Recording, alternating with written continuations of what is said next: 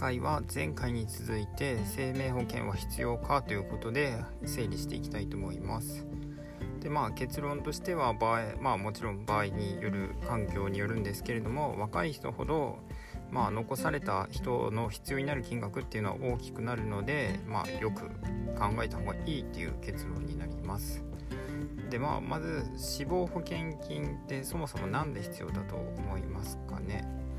うんとまあ、必要な理由っていうのは残された人の、まあ、生活を金銭面から、まあ、守るためになると思います。でそうすると生活を守るためには一体いくら必要なんだっていう話になります。でまあこれは生活水準とか子どもが私立の学校に行く行かないとか状況によって金額は様々になってきますが、うんとちょっと事例を用いてイメージしてみるといいかなと思います。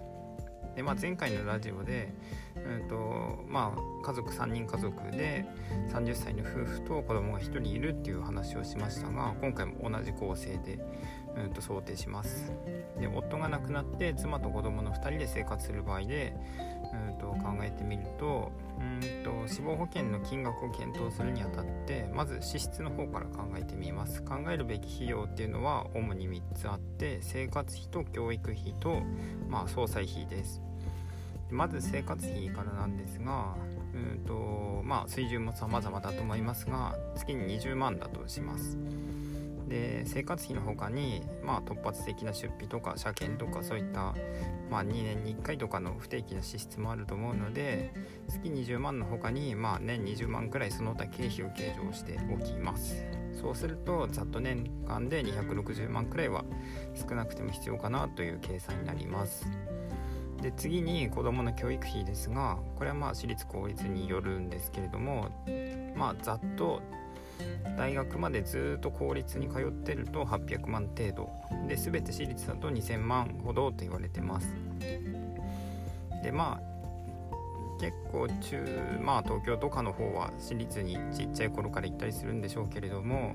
まあ地方に住んでる人は中学校くらいまでは公立のところが多い。まあ高校まで公立のところも多いと思いますがなのでまあ今回はざっと教育費に1000万かかるっていうのを見込んだとします。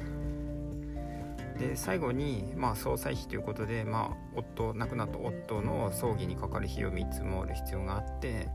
まあ、大体2300万ほどが平均的にかかるって言われてますが、まあ、香典で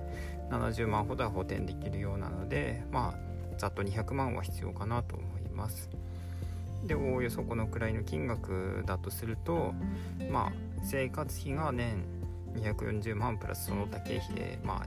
年260万教育費は1000万総裁費は2000万というふうな、えー、と整理をしましたそうするとうんとあであれですね生活費生活費は、うんと年間まあ今260万って設定しましたけれどもうんと死亡保険金によってどのくらい生活をまあ守ってあげたい守りたいかっていうのが、うん、と一つのポイントになってきます。でまあ年金がもらえるまでの例えば35年間は、うんと、30歳に夫が亡くなったとして妻も30歳で年金がもらえる65歳までの35年間、うんと、保証したいなってなると、まあ、260万 ×35 年で9000万近くになります。でまあ35年までじゃなくてもまず10年あれば生活立て直したりとかそういうのはできるだろうなということであれば260万 ×10 年で2600万と生活費がなりますでまあ設定する期間を考えるのってちょっと悩ましいんですけれどもまあ降りる保険金の金額が上がるっていうことは、まあ、月々の保険料の支払いも増えるっていうことなので、うんとまあ難しいんですが、まあ、今回は仮に10年保証を頑張ろうということで計算します。そうすると生活費は10年分の、まあ、206年260万 ×10 年で2600万。で繰り返しですけれども教育費1000万総裁費200万必要だとして合計3800万が必要だということになります。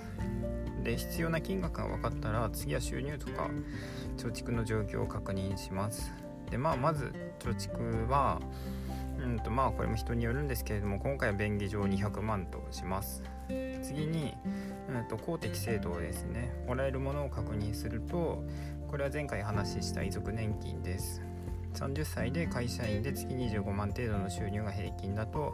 うんと、遺族基礎と遺族厚生年金2つを合わせて年110万ほどが奥さんがもらえます。で10年分の生活費の確保を考えているっていうことで今家庭をしているので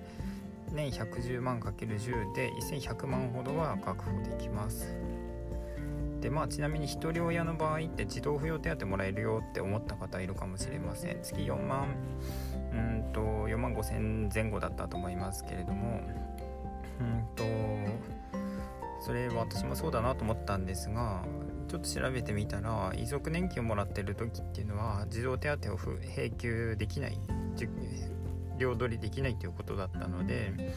まあ金額的には遺族年金の方が有利なので、まあ、児童扶養手当はカウントできません。であと奥さん自身が収入があるかないかによっても変わりますがまあお勤めで月20万収入があったとすると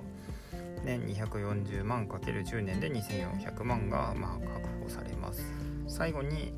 うんと亡くなった人のまあ職場の退職金ですね亡くなった場合に退職金が出るケースっていうのがありますがまあ今回30歳のうんとまあ、大卒で8年くらい働いたって人だとうんと、まあ、会社にも会社にもよると思いますので、まあ、500万くらいと設定します。でこれら全部合わせると貯蓄が200万遺族年金が10年分1100万奥さんの給料が10年分で2400万退職金が500万だとすると合計4200万ということになります。でまあ必要な金額っていうのは3800万でしたので計算上は死亡保険金はなくても必要金額は満たしてるってことが分かります。でまあ今回は10年あれ 10, うんと10年分の生活ができるようにという考え方でしたが、まあ、5年あれば新しく生活を立て直せるとか子供が成人するまでとか、うんと期間の設定によって大きく変わりますし住宅ローン組んでて男子にかけてるから、まあ、家の分とかは資産になるので十分だよって人とかまあいろいろあると思いますが今回の事例を通して、まあ、死亡保険金の額の考え方として一つ、まあ、イメージとして覚えておいても損はないかなと思います。で若い人ほどまあ、残された家族の人生というのは長くって子供が小さい場合はそれほど、まあ、かかる費用が高く、まあ、多くなりがちです。でまあ若いほど、まあ、貯蓄とか退職金っていうのはまだ少ないケースが多くってかかる費用は多いのに補填できる現状の、まあ、費用が少ないっていうのでうんとそういった人っていうのはうんと保険金が保険金をある程度まとまった金額を用意する必要があるかもしれません。で年齢が年齢を重ねるほど貯蓄が増えたり退職金が増えたりまあそうすると遺族厚生年金の受給額も増えるのでまあそうしていくとだんだんと死亡保険金の金額はま小さくなっていってもある程度の生活は賄えるかなっていう考え方になります。なのでまあなんとなく保険金の、まあ、死亡保険の金額決めずにまあ大まかに今回話したような考え方を持って必要かどうかいくらにするのかっていうのを整理していくといいんじゃないかなと思います。ということで今回はここまでです。